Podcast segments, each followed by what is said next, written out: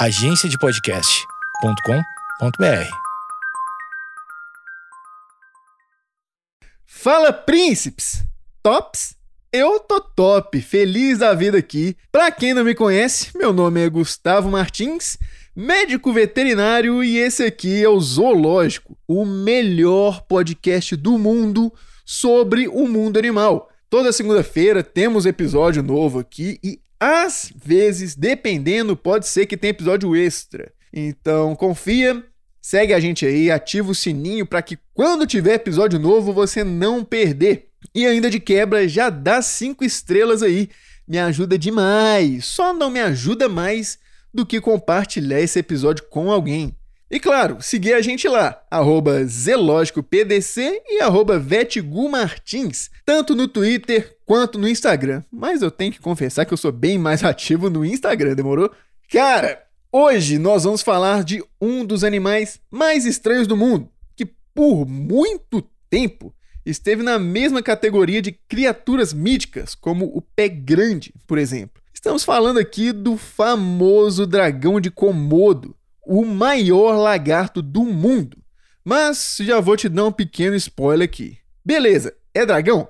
É, mas não cospe fogo não, tá? Isso aqui não é Game of Thrones não, campeão. Hoje eu vou te contar tudo o que você precisa saber sobre esse animal e algumas coisas que você não sabia que precisava saber. Por exemplo, se eu for atacado por um dragão de Komodo, como proceder? Sim, meu querido, vocês pediram e ele voltou. Guia de Sobrevivência Zoológico, terceira edição. E claro, onde vivem, o que comem, como se reproduzem, tudo isso e muito mais aqui no Zoológico. Galera, só um recadinho aqui antes da gente começar. Relaxa, tá? Que não é piada, coisa séria aqui, demorou? É, queria mandar um abraço aí, todo mundo. Agradecer de verdade, galera que tá dando feedback. Pessoal da família Castro, Renato, pessoal aí. Valeu demais, tamo junto. E principalmente a dona Sirlene, mãe da Tatiane. Grande abraço, Sirlene. Sei que você é ouvinte assídua do Zoológico. Então, muito obrigado, tá? E é isso. Bora lá, tamo junto. Vamos falar de dragão de Komodo.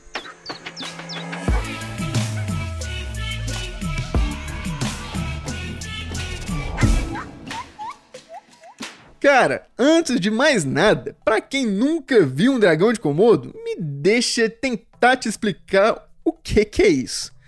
Primeiro, pensa numa lagartixa. Agora pensa numa lagartixa bombada, do tamanho de um cachorro pequeno. Isso é um teiu, tá? Agora pensa nessa lagartixa bombada com 3 metros de comprimento e 136 quilos. E para completar, tem uma pele escamosa, muito dura, parecendo uma armadura. E como se isso não bastasse, ela ainda tem uma mordida venenosa, que mesmo se ela não conseguir pegar a presa na hora, pouco tempo depois da mordida, ela com certeza vai morrer. E mais, ele ainda consegue correr até 20 km por hora. Complicado, né? Parece coisa de ficção, mas eu te garanto que não é. Ele realmente existe e não tem tanto tempo assim que ele foi descoberto. Claro que o pessoal que já tinha contato com as ilhas que esses animais viviam já sabiam da existência dessa espécie. Mas foi só por volta de 1900 e pouquinhos quando um holandês acabou indo parar em uma dessas ilhas. E quando ele foi resgatado e conseguiu voltar para a civilização, ele afirmou que encontrou um lagarto gigante com cerca de 3 metros de comprimento que tentou matar ele. Só que, claro, ninguém acreditou nele. Só que um tempo depois, outro camarada foi parar lá também e voltou contando a mesma história. Eu fui perseguido por lagartos gigantes que tentavam me comer. Dessa vez, quase ninguém acreditou. Porque depois disso, alguns pesquisadores fizeram uma expedição para esse local e descobriram a verdade. Esse animal, que muitos consideravam uma lenda, realmente existia e foi batizado de dragão de Komodo porque assim como as lendas dos dragões, eles eram lagartos gigantes. E nesse caso foram encontrados primeiramente em uma ilha chamada, adivinha? Komodo. Pois é. Vamos lá então. Informações técnicas aqui sobre esse animal, dragão de Komodo, ou melhor, Varanus komodensis. Como você pode imaginar, ele é um réptil, Lagartos, serpentes, jacaré, tartaruga, essa galera aí. No caso, ele é do gênero varanos, que são conhecidos também como lagartos monitores. O macho, como eu comentei agora há pouco, tem por volta de 3 metros de comprimento e pesa por volta de 136 quilos. A fêmea é um pouco menor, mas provavelmente maior que você, coisa de 2 metros de comprimento e por volta de 70 quilos. E apesar de se chamar dragão de Komodo, eles não vivem só na ilha de Komodo. Além dela, conseguimos encontrar esses animais em outras quatro ilhas na região da Indonésia, que fica perto da Austrália. Não sei se você vai ter essa referência, mas sabe quando você está jogando War, aquele jogo de tabuleiro, e tem aquelas três regiões em cima da Austrália que sempre dá uma briga? Pois é, é mais ou menos ali nessa região que fica o dragão de Komodo. E por eles estarem em uma região de fácil acesso e não terem hábitos de viver escondidos no meio da mata, é possível contabilizar a população desses animais com uma certa certeza. Atualmente existem cerca de 4.900 indivíduos. E sim, eles estão em risco de extinção. Mas não por conta da caça nem nada do tipo. Não existe bolsa de couro de dragão de Komodo, igual existe bolsa de couro de jacaré, por exemplo. Vou te explicar por que lá na frente. O buraco aqui é bem mais embaixo. Aquecimento global, meu camarada. Sim, o que há anos parecia história para boi dormir e muita gente nem sequer acreditava, hoje já está causando seríssimos problemas. Além da ilha de Komodo, a gente consegue encontrar eles em mais quatro ilhas na região da Indonésia. E com o aumento do nível do mar, pelo menos três delas estão correndo sério risco de desaparecer do mapa. Não que eles vão morrer afogados, não é isso. A parada é que a área dessas ilhas vai diminuindo aos poucos, a comida vai acabando e vai ter muito mais animais em cada vez menos espaço. Brigas vão acontecer com mais frequências e, eventualmente, todos os dragões vão acabar desaparecendo. E atualmente estão sendo feitos estudos para deslocar algumas populações desses animais para novas áreas o quanto antes. Mas o mais provável é que isso seja feito ainda nas próximas décadas, vai demorar um pouquinho ainda. Mas, enfim, vamos falar de coisa muito legal aqui agora. O que, que eles comem? Então, como você pode imaginar, eles são carnívoros e podem comer praticamente qualquer tipo de carne, desde macaco até a javali e pequenos insetos, inclusive carne podre, carniça. Só que eles são ótimos caçadores. Também não dá para tirar esse mérito deles. Inclusive, por muito tempo, se pensou que a boca deles era tão suja, mas tão suja, que só uma mordida deles era capaz de matar qualquer animal por conta de infecções causadas por bactérias. Mas isso se provou como uma grande mentira. O que acontece é o seguinte: o método de caça deles não é tipo o do leão, que monta na presa, rasga a jugular dela e ela morre na hora. Não, não é nada disso. Na maioria das vezes, eles só dão uma mordidona no bicho. E caso eles consigam se soltar e ir embora, o dragão não vai ficar correndo atrás dele feito maluco. Ele deixa ele tranquilo e vai seguindo seu rastro com o tempo. Porque ele sabe que em até dois dias sua presa vai estar morta. Ele vai poder ter a sua refeição em paz tranquilo. E ele sabe disso porque o dragão de Komodo é um dos poucos lagartos peçonhentos do mundo. E essa informação é relativamente nova, tá? Hoje, nós sabemos que o motivo da morte delas não é por conta de bactérias ou infecções. O motivo da morte é que quando o dragão consegue morder sua presa, ele inocula um veneno que possui propriedades anticoagulantes isso faz com que a ferida criada não pare de sangrar nunca. E o animal acaba morrendo de choque hipovolêmico por causa da hemorragia criada pela ferida. Legal, né? Mas nem sempre ele precisa usar esse artifício, já que os seus dentes se desenvolveram para que a presa não escape.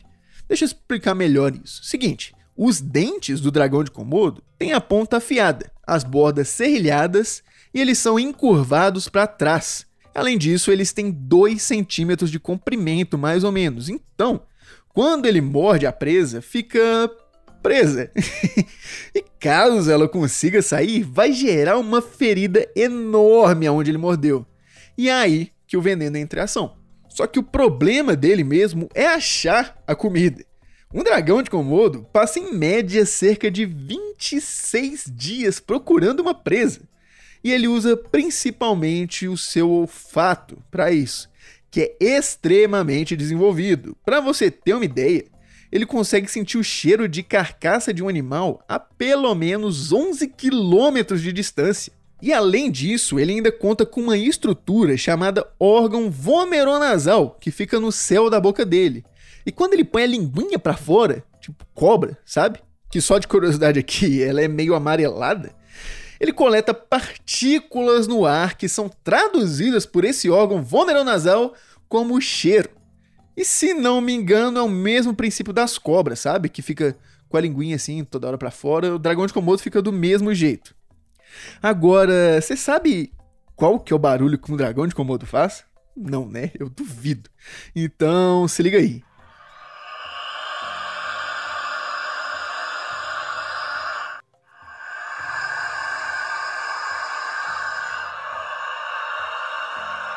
Aterrorizante, hein? Fala tu. E ele costuma fazer esse barulho tanto na hora que ele tá atacando, comendo e pelas fêmeas na hora de atividades reprodutivas, se é que você me entende. No caso, elas copulam com o macho e certo tempo depois fazem o ninho e botam cerca de 25 ovos, que são incubados por mais ou menos 8 a 9 meses. E depois que os dragãozinhos de Comodinho nascem, para não serem devorados por outros dragões, eles acabam subindo em árvores e passam a se alimentar de pequenos animais, insetos, até que eles ficam grandes demais para viver em cima da árvore e precisam descer. Mas é aí que eles vão ter que viver em um ambiente extremamente perigoso. Não que ele tenha vários predadores, não é isso.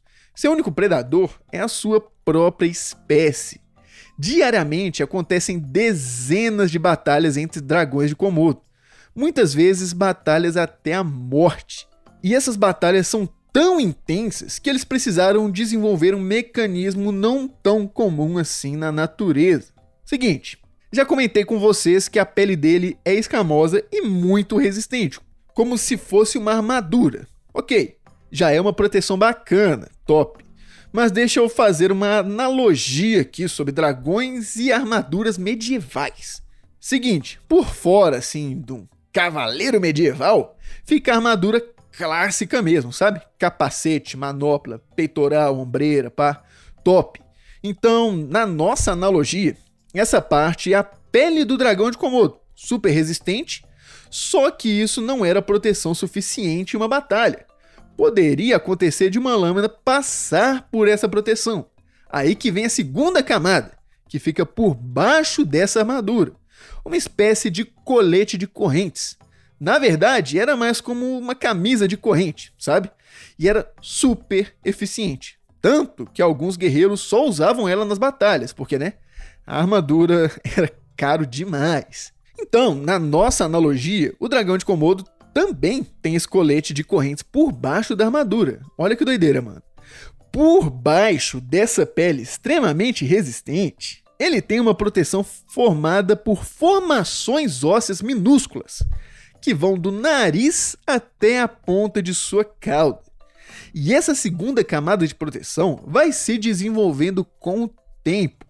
Tanto que, para maior proteção dos filhotes, eles vão para cima das árvores, igual eu comentei. Eles ainda não desenvolveram essa estrutura. E nós descobrimos isso há muito tempo, já em 1928, quando caçadores cresceram o olho para cima desses animais. E um naturalista na época relatou esse caso. Recentemente, caçadores furtaram várias peles de dragões, mas devido às placas ósseas, os osteodermes, os couros não têm nenhum valor comercial. Doideira, né, cara? Ótima característica para eles. Protegem eles tanto de ataques de outros animais quanto de nós seres humanos. Parabéns. Show. Agora que você já conhece esse animal, já sabe qual que é a dele e tal, deixa eu te perguntar uma coisa aqui. Um ser humano contra um dragão de Komodo. Você acha que a gente tem alguma chance? Não, né? Então, te contar um caso aqui. Seguinte. Talvez você conheça ou já tenha ouvido falar de uma atriz chamada Sharon Stone. Ela já fez vários filmes. Parece que ela é realmente muito boa. Só que, sinceramente, eu só vi um filme com ela, O Vingador do Futuro, com o nosso querido Arnold, brabíssimo. Mas parece que Instinto Selvagem e Cassino também são ótimos filmes, tá? Assim, super bem avaliado aqui onde eu tô vendo. Enfim, o caso aqui não é nem sobre ela, é sobre o marido dela. Que eles estavam lá os dois fazendo uma visita particular em um zoológico.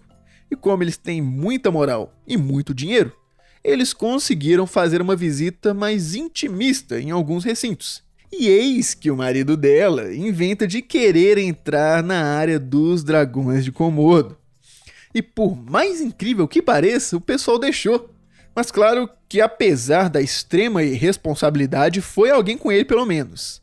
E antes de entrar, ele teve que tirar seu tênis. No caso, eles estavam com tênis branco. E como eles alimentavam os dragões com ratos brancos, eles poderiam confundir e arrancar o pé dele. Mas isso meio que não adiantou de nada. Pouco tempo depois que ele entrou lá, um dos dragões simplesmente atacou e conseguiu morder seu pé. E a partir de agora, a gente tem duas versões do ocorrido: a versão do casal e a versão verdadeira do zoológico. Primeiro, vamos com a do casal, que, assim, sinceramente é até divertida. Segundo eles, depois que o animal, que não era adulto, mordeu o pé dele, ele pisou muito forte na boca do animal, apertando a mandíbula dele contra o chão. Aí depois ele foi, colocou a mão na boca dele, puxou o maxilar para cima e conseguiu afastar seu pé. Depois disso, ele correu para a porta e foi embora. Ridículo, né? Nunca que ele fez isso. Agora, a versão do zoológico, no caso, a verdadeira. Eles dizem que após a mordida, o funcionário pegou o dragão e começou a gritar comandos para ele. depois de cerca de dois segundos, ele já abre a boca, liberando o pé do camarada. Aí ele foi e gritou para ele sair dali, correr. Enfim, Nada heróico, nada cinematográfico, só que a mordida do dragãozinho causou um belo de um estrago no pé dele, rompeu vários tendões e ele teve o seu dedão esmagado pela mordida dele. Só que ficou tudo bem, não deu nada, ainda mais que ele estava próximo a hospitais e tal, não deu nem tempo do veneno fazer efeito. Então, pensa comigo. O animal desse incidente pesava mais ou menos 24 quilos. Era uma criança, praticamente. Um macho adulto, igual falei, pesa mais de 100 quilos. Se um desses te pegar, meu amigo, já era. Então, por isso, cá estou eu novamente com o Guia de Sobrevivência Zoológico, terceira edição. Dragão de Komodo. Mas bah, Gustavo, estou indo para a Indonésia visitar a ilha de Komodo para ver as belezas desses animais de perto. Quais cuidados devo eu tomar para sobreviver a tal experiência daí? Primeiro, não vai sozinho. Todo predador pensa mais ou menos a mesma coisa. Eu vou matar o indivíduo mais vulnerável que eu encontrar para poupar esforço. Então, a chance de você ser atacado andando sozinho pela ilha é 100 vezes maior do que se você tiver de galera. E eu pesquisei aqui, é só avisar o guarda florestal lá que você tá sozinho e tal, e que eles te colocam para andar com uma galera. Principalmente se você for mulher e estiver menstruada. Ele vai sentir o cheiro de sangue e vai pensar que você tá ferida. E que no caso seria a presa ideal para ele. Então, não sai de perto da galera, tá? Segundo, Vamos supor que você não gosta de gente e quer ir sozinho mesmo. Tudo bem, beleza, não julgo. Só que saiba que você está correndo sério risco. Então, fica na trilha. Como passa muita gente por esse caminho, os dragões já sabem que não vão arrumar comida por lá. Então, a chance de você trombar com um é bem mais baixa. E se você sair da trilha, além de você perder totalmente o contato com a ajuda, você pode ficar perdido e você não vai querer ficar perdido sozinho por lá. Ah, e lembra a questão do olfato dele, que é super desenvolvido? Não leva tipo um hambúrguer para comer no rolê, tá? E evita de passar perfume e tal. Sim, bom senso, me ajuda aí. Terceiro, se você for na ilha de Komodo, provavelmente você vai estar tá querendo ver um dragão de Komodo, no mínimo. E provavelmente você vai ver um. E quando isso acontecer, Lembra de tudo que eu já falei até agora desse animal. Ele não é um cachorro, não é um gato. Se você chegar perto dele para fazer carinho, você vai perder um dedo no mínimo. Quarto, isso aqui que eu vou falar é óbvio, mas me disseram que às vezes o óbvio precisa ser dito. Então, vamos lá. Você se ligou que tem um dragão perto de você. Não vai começar a dançar, a pular, a fazer festa tá? Me ajuda aí. Você pode estar incitando o instinto caçador dele. Fica de boa, tira foto, faz vídeo, tranquilo, não faz festa. Só que complicou. Vamos supor que deu ruim, o bicho tá vindo te pegar. Como proceder? Cara, dá para correr, tá? Dá, dá, dá para correr, confia. Eles chegam até 20 quilômetros. É muito, é muito. Só que eles não conseguem manter essa velocidade por muito tempo. Então, é capaz de você conseguir fugir de boa. Só que se você for um sedentário e não conseguir correr por muito tempo, tem outro método. Sexto, mete um zigue-zague. Eles são muito pesados e muito grandes, não conseguem fazer esse movimento de mudar de direção muito rápido. Para eles é bem complicado, ainda mais correndo. Você pode também tentar subir em algum lugar alto. Isso vai retardar eles um pouco, mas provavelmente com o tempo ele vai conseguir subir lá. Arroba ZelógicoPDC. Vai lá no Instagram, vou postar um vídeo dele escalando para você ter ideia de como que é. Bah, Gustavo, daí não vai dar não, cara. Torci meu pé ontem lutando capoeira com minha avó. Tô de muleta, não vai dar para fugir. Sétimo pega uma pedra e vai pra porrada, cara. Não tem o que fazer. Só que você já tá ligado que ele tem uma armadura. Então, pedrada no olho, socão na boca, tá? Dedo no nariz, que é mais sensível, e tenta pegar as costas dele, estilo jiu-jitsu. Na minha cabeça, isso super iria funcionar. Só que não tem nenhuma comprovação, não tem nada que, assim, apoie essa dica que eu tô dando. Só que confia, se pegar as costas dele, cara, acabou, não tem o que ele possa fazer. Obrigado, Gustavo. Consegui vencer essa batalha, mas estou ferido. Farei um curativo aqui e estou voltando para minha casa feliz da vida. Oitavo. Me ajuda aí, né, cara? Eu não preciso nem falar que se por algum milagre você sobreviver a uma trocação franca com um dragão de Komodo, que você deve ir no médico, né? O bicho tem veneno. Acabei de falar aqui, não dá mole, vai direto pro médico. No mais, é isso, tá? Toma cuidado, volta aí, escuta de novo, anota, você pode precisar disso um dia. Um camarada aí esses dias sobreviveu a um ataque de urso, por minha causa, com certeza, ele é ouvinte aqui nosso.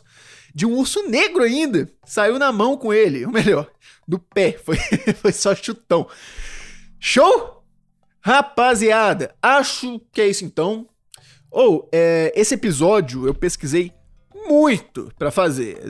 Não tem muita informação disponível sobre Dragão de Komodo por aí. Então eu tive que ir um pouquinho fundo. Encontrei muita coisa da hora, como você escutou aqui. E, tipo, no post da semana lá no Instagram, eu vou colocar as referências e tal, tudo bonitinho. Só que eu não sei se eu sou lerdo com essas coisas ou se realmente não tem como mas eu não consigo colocar o link na legenda. Então, se alguém quiser saber mais, querer ir atrás, aprofundar assim, Dragão de Komodo, me dá um toque. Eu mando os links e tal, tipo, consegui uns PDFs aí top, se é que você me entende. Então, tamo junto. Demorou? Só me dá um toque lá. No mais, é isso mesmo. Espero que vocês tenham curtido esse episódio. Inclusive, esse episódio foi sugestão de ouvinte, tá? Gabriela Aquino, não sei se é assim que fala. Grande abraço, beijo pra você. Ela que mandou essa sugestão, então valeu demais, tamo junto. Em breve vai vir aí, tô só aqui, ó. Pá, sugestão de ouvinte, tem, tem, tem. E é isso. Amigos, meu nome é Gustavo Martins, médico veterinário, e esse aqui foi o Zoológico. Segunda-feira, estou de volta aí com um episódio novo, demorou? Valeu, galerinha! Abraço!